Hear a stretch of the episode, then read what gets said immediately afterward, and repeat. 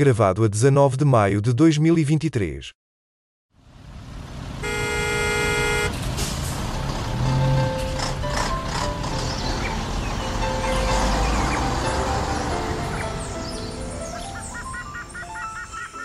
Triangulação do círculo.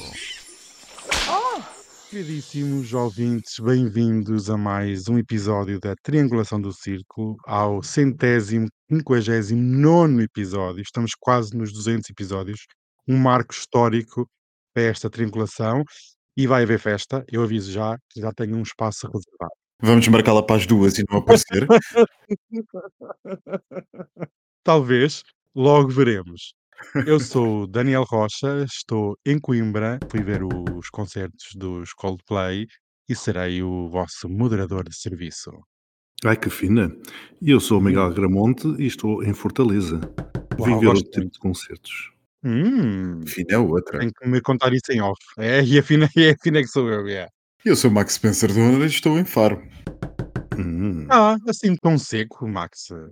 Oh, filho, até é a primeira vez que eu estou na cidade esta semana. Isto foi uma semana que, enfim. Bem, meus queridos amigos, como é que vocês estão? Os vossos computadores foram apreendidos pelo SIS? Como é que é? O meu Não, não. porque eu tenho que eu posso levá-lo sem ter que andar à porrada com ninguém, não é? Mas tiveste algum problema? Quem eu? Eu não tenho problemas. Não, o Daniel. Ah, Eu tive, eh, porque vi António Costa hum, ontem no concerto dos Coldplay. Tentei tirar fotografias, queria uma selfie, mas estávamos um bocadinho afastados. Estávamos perto, mas afastados. Tentei tirar eh, fotos e começaram logo a avisar que vinha aí o SIS para me apreender o telemóvel e ameaçar que isto era um assunto de segurança nacional. Mas o, o Costa foi ao, Portanto, ao concerto? foi sim, senhor. Eu tenho provas. Esteve lá António Costa e a sua esposa. Gostei na muito. festa e na festança aparece sempre a Constância. Sempre. E achei um bocadinho mal. Foi, vendia-se álcool no concerto e certas pessoas não se souberam comportar, beberam demais e já estavam a insultar o doutor jurista António Costa. Doutor Eu digo jurista. jurista Uhum. porque é, é jurista, advogado, porque esta questão do SIS tem muito de legalidade, portanto, vindo de quem vem, mas ele não teve nada a ver com o assunto. Já está decidido que não tem nada a ver com o assunto. Foram outras pessoas. Como é que foi a vossa queridíssima semana? Eu já deduzo que a do Miguel foi ótima. Está no Brasil, está fora. Miguel, não venha mais. Não compre passagem de volta. Fica aí. E o Max ouviu dizer que também quer ir para fugir, não é? Para Nova Zelândia, não é? Ah, Eu quero fugir para Sim, qualquer sítio. Depois desta semana, estou capaz de fugir para qualquer sítio, sinceramente. Não sei muito bem como é que foi a minha semana, só sei que estive provavelmente ma- mais horas dentro de aviões do que fora e mais horas a trabalhar do que. Enfim. A minha semana começou eh, precisamente a pôr em dia as questões eh, LGBT e por isso entenda-se a ver em diferido o Festival Eurovisão da Canção. Hum. É. E então? Olha, então cheguei a uma conclusão. Curiosamente, eu estava a fazer um voo entre Recife e Fortaleza e passei por. Por estava a ver os canais de televisão, sim, porque aquela companhia aérea, que é a Azul, há mais de 10 anos que tem televisão por satélite, coisa que a TAP ainda hoje não consegue ter. Pronto, enfim, televisão em direto, no avião, vejam só. E passei por um canal italiano que estava a dar as, as votações e, E ficaste acelerei o zapping porque eu não queria. Não, não fiquei, não fiquei, não, eu queria ver aquilo tudo desde o início. E portanto depois vi em diferido tudo. Olha, e não foi nada do que não tivesse acontecido nos anos anteriores. As minhas Exato. músicas preferidas ficaram em último e as minhas músicas que não gostava ficaram em primeiro. Com exceção da Alemanha que odiei e ficou em último. Pronto. Portanto, agora sou feliz e posso falar destas coisas. Miguel, não me diga que não gostou da música da Finlândia. Toda Quer a dizer, eu na semana passada perguntei-vos o que é que tinham a dizer sobre o assunto. Ninguém disse nada e agora vão passar metade do podcast a falar sobre o assunto. Mas veja, eu vi em diferido. Eu não Isto é tenho prognósticos depois do jogo. Sempre depois do jogo. Sempre. Eu só tenho a dizer uma Eu coisa. tenho uma pergunta a fazer-vos: é como é que vocês passaram o vosso dia 17 de maio? Trabalhar. Sem ódio, sem qualquer ódio. Eu a trabalhar cheio de ódio contra quem estava comigo nas reuniões. Mas, Mas já agora que o Dr. Max traz esse assunto à baila, eh, folgo muito em dizer que gostei imenso da sua entrevista ao programa da Rádio Solar. Foi Rádio Solar, não foi? Foi, foi. foi. Eu Muito gosto obrigado. Muito Ah. obrigado. Não sabia. Foi? Não ouviste? Não, ninguém me disse. Eu sou sempre a última a saber. Mas olha que eu até aqui no Brasil ouvi, por amor de Deus. Ai, Eu- por amor da santa. Eu depois mando-te o link. É precisamente sobre, sobre o ódio e sobre a comunidade LGBT no Algarve. Muito interessante, muito interessante. É muito agradável sempre ouvir o Dr. Max. Ai, não posso obrigado. opinar sobre nada porque não ouvi, mas realmente o Dr. Max tem uma eloquência. Já chega. O que é que vocês querem? Querem dinheiro? É isso? Eu quero 5 mil euros, faz favor, que eu tenho que pagar umas dívidas que aqui em Coimbra roubaram Ainda não receberam o reembolso do IRS? O que é que se passa? Eu ainda, coisa eu ainda nem fiz o IRS, quanto mais receber. Ai, Uma coisa pagar. mais séria também tem a ver com a semana passada. Viram aquela inserção, eh, enfim, era suposto ser divertida por causa da, do nome da cidade que, que o Max estava com alguma dificuldade em dizer, porque era polaco.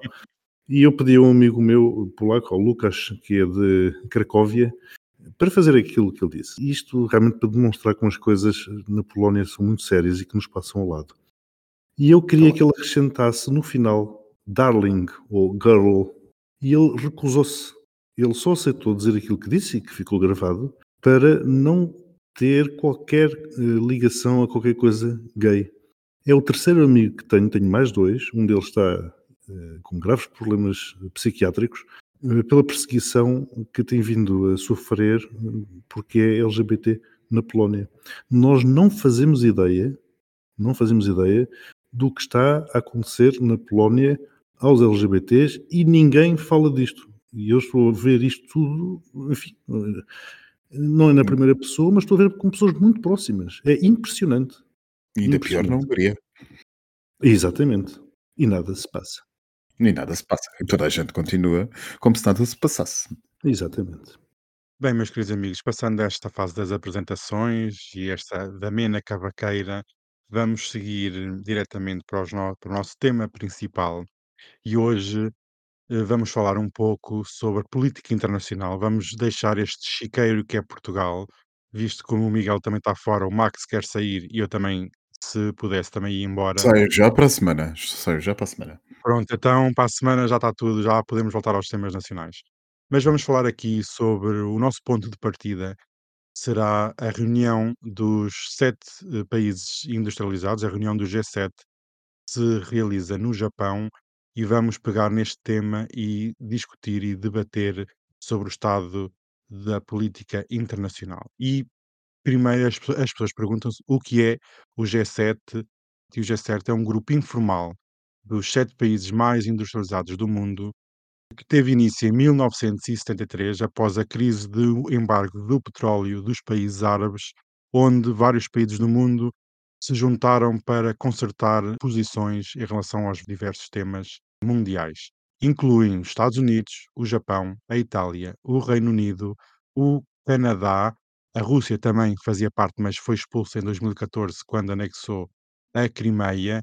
E aqui um pequeno pormenor que muita gente pensa que este grupo representa a maioria do PIB eh, mundial, mas não. Eh, neste momento, com os países como a Índia e a China, representa menos de metade do PIB mundial. A Rússia não foi expulsa do G7, desculpa, a Rússia foi expulsa do G8. Claro, por sim, era o G8, porque incluía a Rússia. Havia muita gente que dizia, era uma questão de semântica, que dizia G7 mais Rússia, outros diziam G8, mas em 2014, após a invasão da Crimeia e a anexação desse território, foi expulsa deste grupo informal. Também não fez grande diferença, porque em 2022 invadiu a Ucrânia. Mas então deixa-me pegar já por aí, por favor, porque é muito curioso como a Rússia é expulsa do G8, portanto, e o G, G8 vira G7 outra vez, em 2014 com a invasão da Crimeia, mas politicamente não houve qualquer outra reação. O que depois, como tu bem Exatamente. disseste, acaba com a invasão da Ucrânia. Portanto, por que motivo é que ela é expulsa do G8 e mais nada acontece? Porque ao ter sido expulsa reconhece que foi uma coisa grave, certo?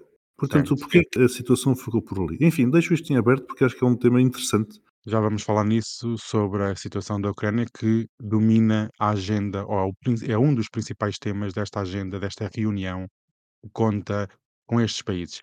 E aqui, esta reunião, há aqui um simbolismo muito importante, eh, porque vai ser, a reunião vai decorrer, ou está a decorrer já neste momento, em Hiroshima, a primeira cidade a nível mundial a ser bombardeada com armas atómicas. É curioso que os Estados Unidos vão, Biden vai e não vai pedir desculpas já, eh, a administração já disse que não vai pedir qualquer desculpa por aquilo que aconteceu em 1945 e há aqui um grande simbolismo de o passado e o presente. Tanto se fala agora de armamento nuclear, de ameaça nuclear, parece que voltamos, como aqui nós várias vezes dissemos, parece que voltamos a um clima de Guerra Fria, onde se falava todos os dias ou todos os meses sobre a ameaça nuclear, e há aqui um simbolismo que o Japão quer transmitir ao mundo. Desculpa interromper, mas estás a lançar uma série de temas que são interessantíssimos e essa questão das desculpas, eu pergunto se o Japão vai pedir desculpas por Pearl Harbor, por exemplo. Você é o provocador. Vamos começar pela questão das estátuas, não é? Quer dizer, até onde é que vão as desculpas e as devoluções e, e ressarcir das coisas, não é? Não sei, enfim, desculpa lá, agora mais uma, mais uma interrupção. Mais uma, mais uma chega para esta grande fogueira. Dos grandes temas, como eu estava aqui a dizer, uh, vai ser a Ucrânia, a guerra que decorre no território ucraniano, a China, é um tema não oficial, mas estará presente na mente de todos, as questões ambientais, a inteligência artificial, que não estava na agenda oficial, mas foi incorporada recentemente, entre outras questões para a par destes países, que são os países fundadores deste grupo, é pela primeira vez foram convidados um sem número de outros países, como por exemplo a Austrália, a Índia, o Brasil, a África do Sul, Vietnã, Malásia e até ilhas do Pacífico. E há aqui uma tentativa do Japão realmente criar um contrapoder à China, à República Chinesa. Meus amigos, eu para não me querendo alongar, porque nós vamos debater estes assuntos mais à frente, Primeiro, a minha pergunta se impõe logo é, como eu estava a dizer, estes países, estas nações, não representam nem metade do PIB mundial. Consideram que este grupo G7 é um grupo elitista? Bom, elitista, elitista. Alguém tinha que, tinha que tomar conta das coisas. Isto, como tu bem fizeste, ou como bem referiste na tua introdução, isto começa por acontecer em 73, na sequência da crise eh, do choque petrolífero, e na altura, as, as, nações mais industrializadas resolvem passar uh, a reunir-se de uma forma informal. Esta questão informal era muito importante para irem uh, alinhando entre elas, nesse ambiente informal, insisto, questões que preocupavam essas mesmas uh, nações. A minha questão é onde é que para a China neste momento? Quer dizer, se estamos a falar das nações mais industrializadas, e que representam o PIB, pois a China deveria estar presente. Portanto, efetivamente, o G7 já não, já não representa, como também tu bem disseste, eh, aquilo que representou nos anos 70. Por outro lado, se começamos a convidar quantidade de países, como também tu referiste, eh, eu temo que a questão da informalidade, que era essa a tónica, e sempre foi essa a forma, ou sempre foi esse o modelo que foi facilitando as negociações e a tomada de decisões, esteja posto em causa. Porque antes até eram só mesmo os líderes dos países. Depois eu acredito que começaram a, em cimeiras paralelas a reunirem-se, julgo que são os ministros dos negócios estrangeiros e das finanças de cada um dos países. Que, que foi isso que passou a acontecer. E portanto, aos poucos tenho a impressão que a informalidade vai desaparecendo, sendo que ela era aquilo que, enfim, era uma mais-valia e uma vantagem deste tipo de reuniões. Se é um grupo elitista, voltando outra vez àquela questão, acho que sim, mas nós não nos conseguimos escapar das elites. Estamos a falar de modelos eh, sociais que não são propriamente comunistas, e portanto estamos a falar de modelos capitalistas, pois o capitalismo obriga sempre à existência de elites. E sinceramente também não vejo muito problema com isso. Tenho agora aqui uma pergunta que é, eu estava aqui a referir que vários países foram convidados, o Brasil ainda fazem parte desse convite. Consideras que, por exemplo, nos últimos tempos, desde a invasão da Ucrânia e o ressurgimento dos BRIC, eh, que é um grupo também informal, faz parte do Brasil, a China, a Índia, a Rússia e a África do Sul, consideras que estes convites é uma tentativa de esvaziar a importância que tem sido dada a este grupo informal dos BRIC? É, claramente. E além disso, considero também que é uma tentativa de isolar a Rússia um bocado mais. Que é tentar puxar o Brasil e os restantes para essas sessões, é não os colocar ao lado, não os ignorar, porque sabe-se muito bem que se os ignorarmos, eles organizam-se entre si. Portanto, aqui não é o, não é o dividir para reinar, é antes tentar incorporar, antes que eles criem um sistema paralelo e uma organização paralela que poderá realmente pôr, pôr em causa a representatividade do PIB a nível mundial. É curioso também que nesta, neste grupo informal dos BRIC também estão a ser convidados países para se juntarem formalmente, co- como por exemplo a Arábia Saudita, países produtores de petróleo e outros países, e realmente há aqui uma guerra entre agências internacionais, até porque o G7 não é um órgão formal, não tem secretário, não tem um corpo. E agora passando a palavra para o nosso queridíssimo Max, também ele especialista em temas internacionais. Queridíssimo amigo De Max, mesmo. destes temas que vão ser discutidos no caso da Ucrânia, do apoio destes países à Ucrânia, consideras que realmente o tema principal é a guerra na Ucrânia ou é a questão chinesa? Eu, eu, antes de ir, de ir a essa parte, eu gostava de ir àquilo que vocês estavam a discutir há bocado, para, para dar duas ou três achegas àquilo que tu estavas a dizer. É verdade que o, que o G7 não representa a maior parte do, do PIB, mas eu já várias vezes vos disse aqui, continuo a, a, e diluei as vezes que forem necessárias. A obsessão com o PIB, como referência do que quer que seja, é uma coisa que, que, que às vezes, é um, às vezes não, quase sempre é muito redutor. De facto, o G7 não representa a maior parte do PIB. Pensa-se que neste momento representa cerca de 37 a 43%, salvo erro. Eu, aqui há uns tempos, aqui há uns, há uns dias, quando começou a falar do G7, a imprensa começou a falar uh, dos dados que gosta de fazer nestas ocasiões, e eu, eu lembro-me de ver alguns que eram entre 37% e 43%, mas representa mais de metade da riqueza mundial no que toca a riqueza líquida, propriamente dita, ao somatório da riqueza que existe no mundo. Este grupo que representa 10 ou 12% da população representa, não obstante, mais de metade da riqueza mundial. E sim, é um grupo desequilibrado, mas é um grupo que quer ainda dizer, enfim, não terá sido sempre assim na história, mas neste momento e nos últimos anos, e muito por causa daquilo que se passou em 2014 com a invasão da Crimeia, tornou-se, e também talvez pela composição política que entretanto foi mudando no G7, tornou-se como uma espécie de fórum de debate informal e político das grandes democracias do mundo acerca dos assuntos do mundo. Porque nós sabemos que a União, que a União Europeia, desculpem, que a ONU, enfim, é uma estrutura formal, grande, sujeita aos bloqueios a que está sujeita. E, portanto, há uma necessidade de Câmara de Coordenação de Políticas Internacionais por parte do Ocidente e dos seus aliados, que tem no G7 esse grande momento. E é isso que tem sido. A questão da Rússia, lembremos-nos que a questão da Rússia surge não porque a Rússia é uma grande potência, ou foi uma grande potência industrial, ou tinha um grande PIB interno, nada disso. A Rússia foi chamada para o grupo do Chet como um estender de mãos a Boris Yeltsin nos anos 90. Portanto, é até errado e é um erro mediático que se faz chamar permanentemente a este grupo como o grupo das nações mais industrializadas do mundo. Elas não são, seguramente, as nações mais industrializadas do mundo e, portanto, diz ele, ou não serão apenas as nações mais industrializadas do mundo. A China é bastante industrializada, eu diria que mais industrializada até do que Itália, por exemplo. E, portanto, não é por isso que Itália está e a China não está. É porque há aqui claramente uma conjugação de valores e de intenções e de maneiras de ver o mundo. E, portanto, também é por isso que os processos de tentativa de expansão do que quer que seja que o G7 seja a outros países nunca passaram mais disso, senão mesmo processos de intenções. É verdade que alguns países são convidados aqui e acolá como observadores, um bocadinho à mercê daquilo que são as tendências políticas dos diferentes chefes de Estado que representam os países fundadores do G7, que nem sequer inclui Itália, Itália entrou depois. Eu recordo, por exemplo, que os Estados Unidos, há uns anos para cá, têm sido fortes adeptos, por exemplo, da inserção de Espanha no grupo do G7 para torná-lo G8 com Espanha. Eu recordo também que o Reino Unido tem sido um forte adepto, de entusiasta adepto, tentar convencer toda a gente do G7 a juntar a Austrália.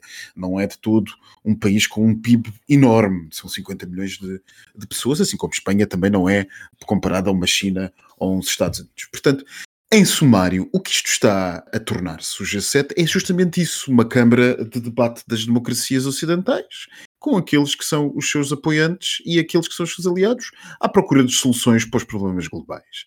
E apenas queria fazer uma, uma precisão acerca daquilo que os meus ilustres colegas disseram.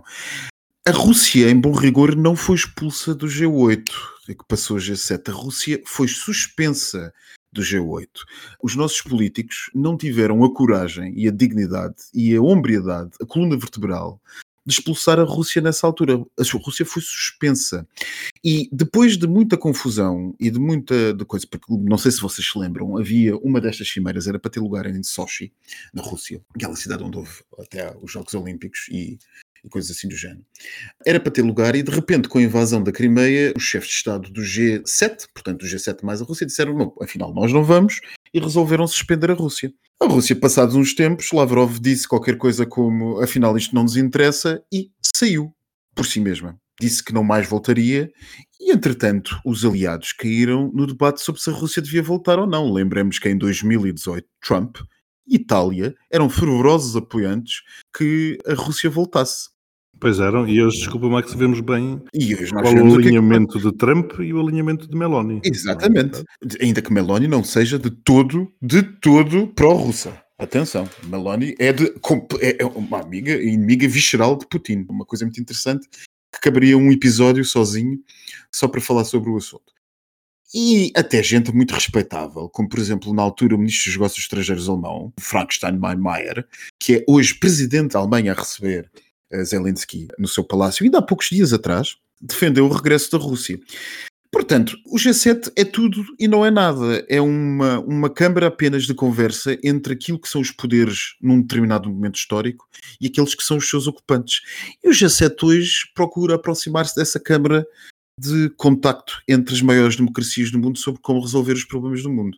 E os problemas do mundo neste momento são uma guerra que se está a evitar que suba para lá daquilo que pode ser e evitar que comece outra guerra lá mais para o Oriente, justamente por causa de fenómenos e de questões históricas que não andarão muito longe daquilo que se está a passar na Rússia. Então, Max, mas tu não achas que o G7 foi isso desde o início? Precisamente um encontro de vários Estados com os valores para resolver os problemas do mundo? Sim, mas creio que o G7, a sua, o seu início nos anos 70, mais próximo daquilo que o G7 é hoje do que propriamente aquele interregno entre 94 e 2014, 2016, coisa assim do género, que foi o interregno em que nós tentamos somar em que, que eu chamo-lhe a idade da inocência, um bocado, que é um bocado como nós vimos nas relações internacionais, que foi com o advento de uma certa direita nos Estados Unidos que achou que a democracia era uma coisa que se expandiria naturalmente e que os regimes ditatoriais e totalitários acabariam por ceder. E como consequência da globalização. Como consequência da globalização económica e tudo mais. Que uhum. foi essa direita que acalentou durante os anos 90 e início dos anos 2000, até na sequência do 11 de setembro, um certo pensamento que puxar para estes fóruns, vamos usar o latim correto, para estes fora internacionais, eh, estas diversas ditaduras e sistemas autoritários, como a Arábia Saudita ou a Rússia, de alguma maneira iria ajudar a sedimentar, a solidificar as democracias. Percebemos que não, acordamos todos da idade da inocência, uns desapareceram, outros foram expulsos e agora estamos confrontados com um mundo bipolar. Bem, vocês realmente fizeram aqui uma boa exposição e agora vou aqui passar para temas mais eh, específicos de guerra, de conflito. E realmente, eu há pouco estava a fazer a pergunta: de, um dos temas oficiais é o apoio à Ucrânia, as sanções contra a Rússia, e vamos até ter a visita do presidente ucraniano que deve chegar sábado ou domingo ao Japão e muito se tem falado sobre, por exemplo, o envio de aviões, o treinamento de pilotos. E vocês consideram que, neste ponto que nós estamos no conflito ucraniano, e este é um dos temas oficiais desta reunião informal, vocês consideram que é mais importante o apoio destes países à Ucrânia e as sanções contra a Rússia ou realmente uma tentativa de deter a China e da sua expansão económica? Porque também temos países convidados, como por exemplo a Coreia do Sul ou ilhas do Pacífico. Como é que vocês veem esta dicotomia entre um conflito que já existe e um que pode vir a acontecer? Bem, antes gostaria de também ouvir a opinião do Max acerca daquele desafio que tu lançaste, das desculpas dos Estados Unidos em relação à bomba atómica em Hiroshima. A minha resposta ao desafio é que eu também considero que também não faz sentido pedir desculpas. É o que é, a história foi o que foi. As razões já sabemos quais foram. Em relação a essa pergunta, Daniel, eu acho que, eu acho que eles estão a tentar fazer as duas coisas ao mesmo tempo. Porque, uma vez mais, a, a gestão, seja ela qual for, nunca acontece de uma forma sequencial. É tudo ao mesmo tempo Ao contrário, muitas vezes, daquele discurso populista que se ouve primeiro isto, depois aquilo, tu, quando estás a gerir o que quer que seja, e política internacional muito mais, tu não podes estar a, resolver um problema para depois passares para o problema seguinte, dizer, tens que resolver os vários problemas em simultâneo. Portanto, o que eu acredito que esteja a tentar fazer é precisamente, por um lado, parar a Rússia, parar a guerra, por outro lado, tentar evitar que a China, enfim, seja cada vez maior, cada vez mais influente, né, tenha cada vez mais poder. Isso naturalmente põe em causa todos os outros elementos do G7. Acredito que sejam as duas coisas ao mesmo tempo. Mas achas que é possível parar a China neste preciso momento, na questão económica e expansionista que eles estão a ter? Não. A China já. É, é o que eu digo, quer dizer, nós já, já perdemos. Eu não lhe vou chamar guerra, porque guerra é demasiado bélico. Vamos chamar corrida. Já perdemos a corrida com a Ásia e, nomeadamente, com a China. Disso não haja dúvidas. Podemos tentar minimizar os efeitos, minimizar o, enfim, os impactos. Agora, parar a China, não. Até mais achas que parar a China ou que o avanço não seja tão rápido é, por exemplo, com sanções de tecnologia, ou como, por exemplo, tem feito, porque o presidente Biden chamou a Coreia do Sul, porque a Coreia do Sul é um hub de produção de chips e de equipamento para inteligência artificial. Será mesmo possível que estes países todos juntos conseguem deter a China? É que eu, é que eu acredito que não são possíveis. E, Não, não é, portanto, não é estamos possível, a não é agravar a situação. Não é possível. Mas a China também está, está, está sem marimbar para isso. A China segue o rumo e o caminho que, que definiu há muito tempo e que nós lhe facilitamos. Quanta dívida norte-americana está nas mãos da China, por exemplo? É o segundo país com maior dívida norte-americana. Pronto, portanto, é impossível. Quer dizer, é impossível. Portanto, ou nós os conseguimos ter do nosso lado, e esse é que deveria ser o caminho mais inteligente, mas agora, lá está, voltamos àquela questão de andarmos aqui a convidar uns e outros para o G7, que vira G8, e depois há ali uma facada nas costas e volta a G7, ou então temos um problema complicadíssimo.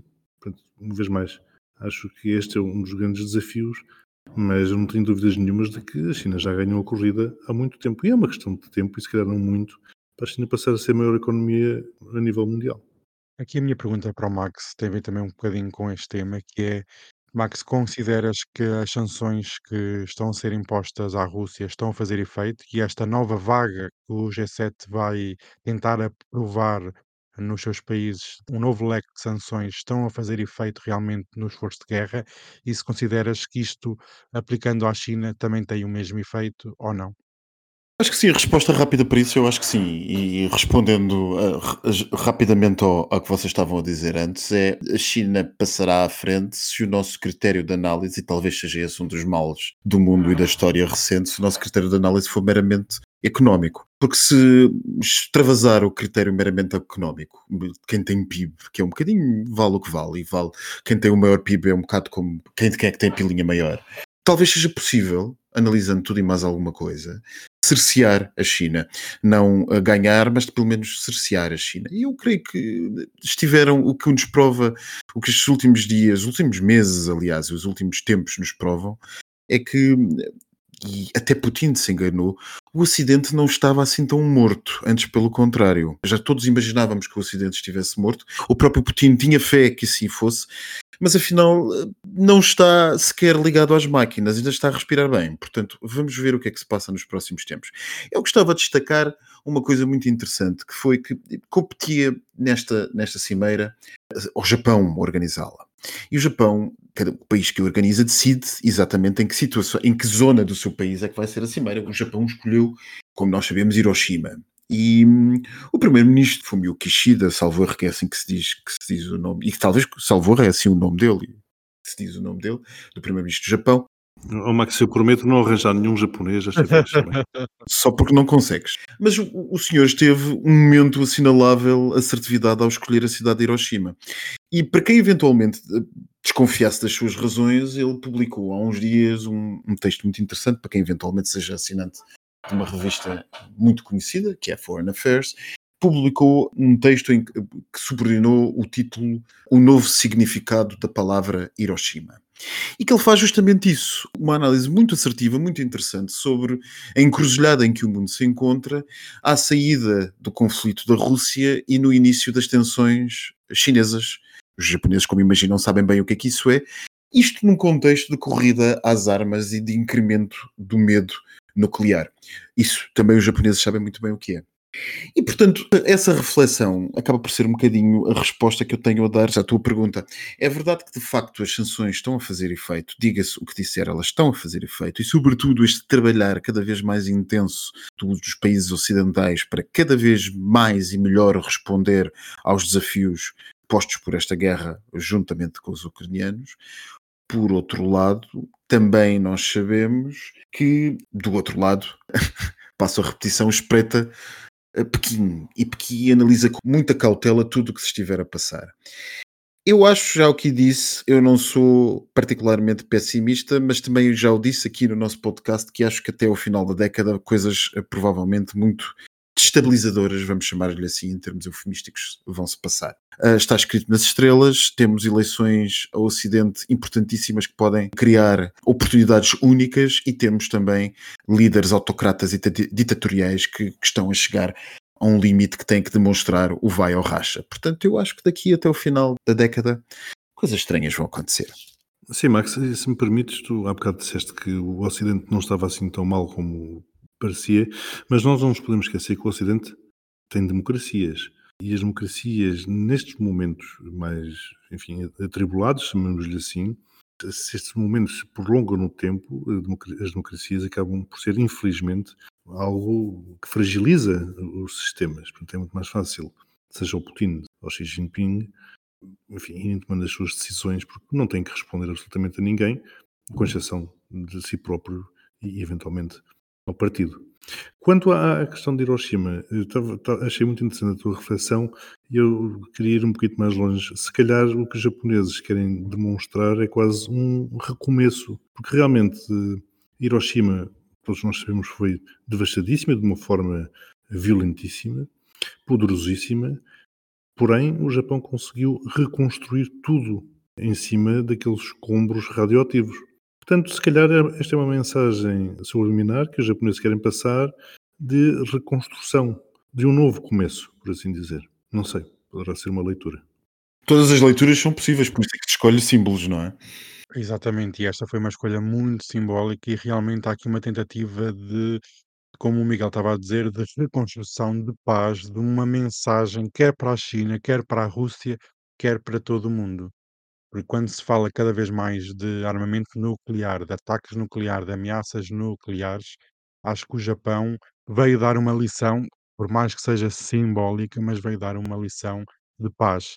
Apesar da visita do presidente ucraniano vir com o objetivo de pedir aviões e o treinamento de pilotos para esses mesmos aviões. Não é uma mensagem tanto de paz, como os japoneses querem passar, mas realmente há aqui uma tentativa. Sim, de paz e de perdão, se me permites acrescentar. Portanto, não é só de paz, é de paz e de perdão. E isso é muito típico do japonês. Sim, e que é válida para todos aqueles envolvidos neste momento no conflito, enfim, que nos aflige. Sem dúvida, e em 2024 será a Itália a receber esta cimeira, este grupo informal, portanto, veremos como é que com um governo de extrema-direita conseguirá passar esta imagem de simbolismo ou de paz e de perdão. Estaremos cá certamente para ver. Passando de temas internacionais, vamos aqui hum, para o nosso último tema, o tema LGBT da semana, que tem a ver com o Dia contra a Homofobia em Portugal, que foi assinalado de uma forma também simbólica, engraçada, interessante, e queria saber o que é que os meus amigos, como é que vocês viram este dia de celebração em Portugal. Olha, eu vi muito bem, acho que foram momentos simbólicos interessantes, sobretudo as luzes no Parlamento, até porque eh, foi engraçado as razões para o Parlamento ter sido todo iluminado com a bandeira, aparentemente ia fazer fé no, no que se disse na imprensa, ah, foi justamente porque na Conferência de Líderes não se, como se chegou a acordo sobre o Parlamento e Sara Bandeira. E Sara Bandeira entenda-se a bandeira arco-íris. E, portanto, com a oposição do Chega e do PSD. Eh, não nos esqueçamos eh, o que é que os une, porque eh, se há muitas coisas que os separam, também há muitas coisas que os aproximam. E muito interessante saber que a ideia de iluminar o Parlamento todo de uma ponta à outra com a bandeira arco-íris foi justamente porque estava na disponibilidade da gestão do Parlamento fazê-lo. E foi um momento bonito, inédito na nossa história, que eu acho que tem um profundo e enorme significado nos tempos que correm no país e no mundo. Portanto, foi bom vê-lo e foi bom também ver as questões que foram debatidas no Parlamento e que, em princípio, passarão agora às comissões de especialidade para a sua aprovação final, assim esperemos, final global. Muitas interessantes normas que, uma vez mais, trarão algum progresso e desenvolvimento, pelo menos humanista, ao país. Pois, também vi muito bem. Estamos a falar, de, uma vez mais, de símbolos, de mensagens e, acima de tudo, de visibilidade. Porque quando chega e o PSD, ou parte do PSD, não querem que se isse a bandeira do movimento LGBT, a bandeira arco-íris, no Parlamento, o que eles pretendem é que tudo isso seja escondido, que não seja falado, que não seja visível. Aliás, essa é a tática seguida desde há muitos anos. Por isso é que aparece, insisto, não canso de dizer, a questão do orgulho, é? do orgulho versus a vergonha que nos tentaram desde sempre impor por sermos como somos. Portanto, venceu uma vez mais e por enquanto a visibilidade e o orgulho. Resta-me congratular-me por esse feito e não podemos descurar efetivamente todos aqueles que nos querem mandar de volta para o armário e isso é o mínimo se dependesse deles. Não diria melhor e agora passamos para aquilo. O postigo de Daniel. Queridíssimas amigas, bem-vindas aqui ao Postiguinho, Postigão, Postigo, como queiram chamar. Não tenho dinheiro para iluminar a fachada com as cores da bandeira. Tenho, tenho aqui a bandeirazinha posta para vocês verem. Esta bandeira já está muito usada, portanto, cuidado. É a bandeira original, não é dessas agora que andam aí com coisas por cima, com triângulos e cores mais não sei de que das belas. É clássica. Aqui é tudo clássico é morritos normais, não há cá morritos com maracujá, não há cá coisas, nada do género. É tudo ao clássico. É, é, é a mesma coisa quando me perguntam aqui no Brasil se eu quero caipirinha com vodka. Já, mas é que é permanentemente em todo lado e eu tenho que dizer ao meu amigo: caipirinha, caipirinha, cachaça. Quer dizer, se eu, se eu quisesse uma coisa com vodka, pediria. Pois é, as modernidades. É, é as modernices, modernices. As modernices agora são muito modernas, vão é todas para a mata, que é o que deviam ir. Ou para o postigo, aqui, aqui para trás, para o barraco, também dá, é tudo a mesma coisa. Eu tenho que dar aqui os parabéns, vocês certeza que também o querem dar. Um ator de pornografia gay português recebeu o prémio do ano, é o Sir Peter. Portanto, Hum. um grande bem-aja, um abraço e um beijinho aqui da triangulação. Vão ver as fotos ao Instagram, se quiserem, então, que eu sei que estão sequiosas para ter para Qual saber é que é o é que é. Instagram, Max? É, acho que é o nome dele mesmo, não é? Sir Peter. Ok, acho tão Eu fico, eu fico muito feliz, sinceramente, fico muito feliz porque não é o primeiro ator porno gay português a receber prémios.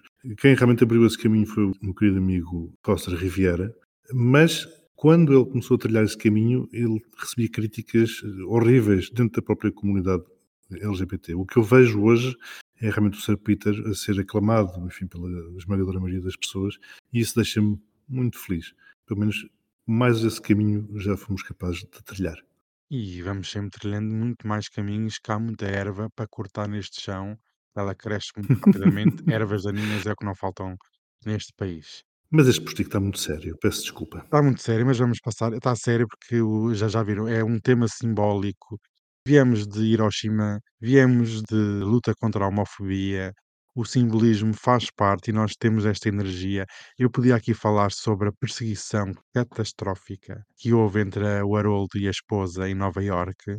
Não sei se o Max assistiu, que ele, ele costuma estar por essas bandas. Não, não assisti, não, não, não vi nada, não sei de nada. Não, não viste Mas já ouvi nada. dizer que foi a rainha que mandou matar a outra a partir do túmulo. Eles quiseram, é assim, em agosto faz o Isto era uma reedição, exato, isto era uma reedição da Lady, não era? Exatamente, mas eles disseram que andaram duas horas pelas ruas de Nova Iorque a fugir aos paparazzi. Afinal, é tudo mentira. Ai, não me digas. É tudo mentira. Aquilo durou 10 minutos, não foi uma perseguição, foi apenas do ponto A para o ponto B, normalíssimo. Temos imensas testemunhas, a empresa dos paparazzi. taxistas, testemunhas oculares, toda a gente diz que não passou de apenas o normal do que se passa. E isto porquê? Porque o Haroldo quer dinheiro para uma equipa de segurança privada e isso custa muito dinheiro, Hum. muitos milhares de euros. Pois, mas a Magana já não se queixou quando foi dar a volta de cavalo enquanto a coroação estava a acontecer. Não aconteceu uma coisa dessas também? O que dizem as más não, línguas, já não se queixou, já não se queixou dos paparazzi. não, mas o que dizem as más línguas é que ela estava disfarçada na coroação. Ela disfarçou-se, pôs uma peruca, foi de homem, foi de, em vez de drag queen, foi de drag king, mas dizem que sim, outros dizem que não, é o que é. Mas sabem que este casal é uma hipocrisia total, portanto, um, bem, um beijinho para eles, olha, seja o que Deus quiser. E eu queria aqui só fazer um rapidíssimo serviço público, porque a, com- a comunidade gay precisa, os homens precisam, e o que é que aconteceu esta semana na República Checa? Um senhor, um homem de 30 anos, Já não se diz clássica, já não se diz República Checa. Olha, eu estava para Ele diz o corrigir, mas pronto. É Chequia. é, é Chequia, Chequia. Há já há algum tempo. Parece isso, parece que é aquela coisa para fazer o enema. Vais Ai. fazer a checa. Ai, Vais, vais fazer a checa, vais fazer o. Vais, vais fazer o chep-chep. Aqui na margem sul é. É o chep-chep. Uns dizem enema, outros dizem outra coisa. Olha, quem não, quem não sabe, vá, vá pesquisar no Google ou pergunte ao chat GPT que ele dá a resposta. Mas um homem cis, pronto, para ser assim mais correto, para não ser cancelada, 30 anos, habitante na Chequia, é assim, parece um cheque, Uhum. vou, vou- vou passar um cheque. Foi encontrado morto. Não é que esta tem esta sonoridade esquisita, Chequia. Então, mas agora deixou de ser república, é o quê? É uma ditadura? Para já, a República não tem necessariamente que ser democracia ou ditadura. Pois não, olha, olha a China. Bom, pronto. Não, Ah, bo- popular. whatever. Whatever. Ela está outra, ela está outra vez naquela fase. Voltou, É voltou. Exato, Não voltou faça. do episódio anterior. Que fase é que eu estou? Mas o que é que uma república tem a ver com ditadura? Bem, mas Aquela adiante. fase, que estavas, aquela fase que estavas no último No episódio. episódio anterior, até, ouvimos, até recebemos comentários a perguntar se estavas bem. Ah, eu, eu recebi umas, umas mensagens a perguntar, uma delas de um ouvinte, a perguntar se eu tinha bebido antes da gravação. Não, não, eu sou mesmo assim. Eu sou, eu sou essa pessoa. Portanto, sou populista, nacionalista, republicano e amante da democracia. Ia com a democracia para a cama todos os dias e, e vou, porque eu gosto muito dela. Mas vocês não me deixam acabar. É, Agora é assim que se chama democracia? Eu vou dizer, porque eu vou passar para o meu serviço público. Isto é urgente, é importante que as pessoas. Então, um homem cis de 30 anos, morador, habitante, com nacionalidade da che- checa, né? foi encontrado morto no seu quarto. E porquê? Porque levou demasiado choque enquanto fazia uma sessão de masturbação. Ai meu Deus. Amigos, cuidado. Cuidado com o que compram na Wish, cuidado com o que compram na internet, essas coisas baratas que vendem, mandam vir da China, não têm as pilhas certas, vocês ligam aquilo ao sítio que têm que ligar e dá curto-circuito, e dá ataque cardíaco, e fulmina tudo. Até dizem na notícia que cheirava a porco. Sabe aquele porco queimado? Quando queima o pele do porco? Sim, o torresmo. O torresmo, exatamente. Portanto, Hum. cuidado, comunidade, cuidado. É uma questão de saúde pública. Protejam-se com a proteção, com os preservativos, tudo certo. Cuidado com onde que andam, mas também cuidado com estas coisas. Cuidado com Com o equipamento, para-raios. com a voltagem que usam. Não abusem. Meta o dedo na tomada. É melhor. É beijinhos, agora é que eu estou traumatizado. já. É beijinhos, sim. Beijinhos. Realmente eu fiquei traumatizado com esta notícia. Chorei e partilhei com todos os meus amigos. Beijinhos até para a semana. E olhem, para a semana a mais, não há festa nem festança se não aparecer Constança. Aí ainda aparece é o ex-adjunto para dar porrada a todos. Ai, Deus, pronto. Beijinhos, beijinhos. Beijinhos, e a beijinhos. Beijinhos.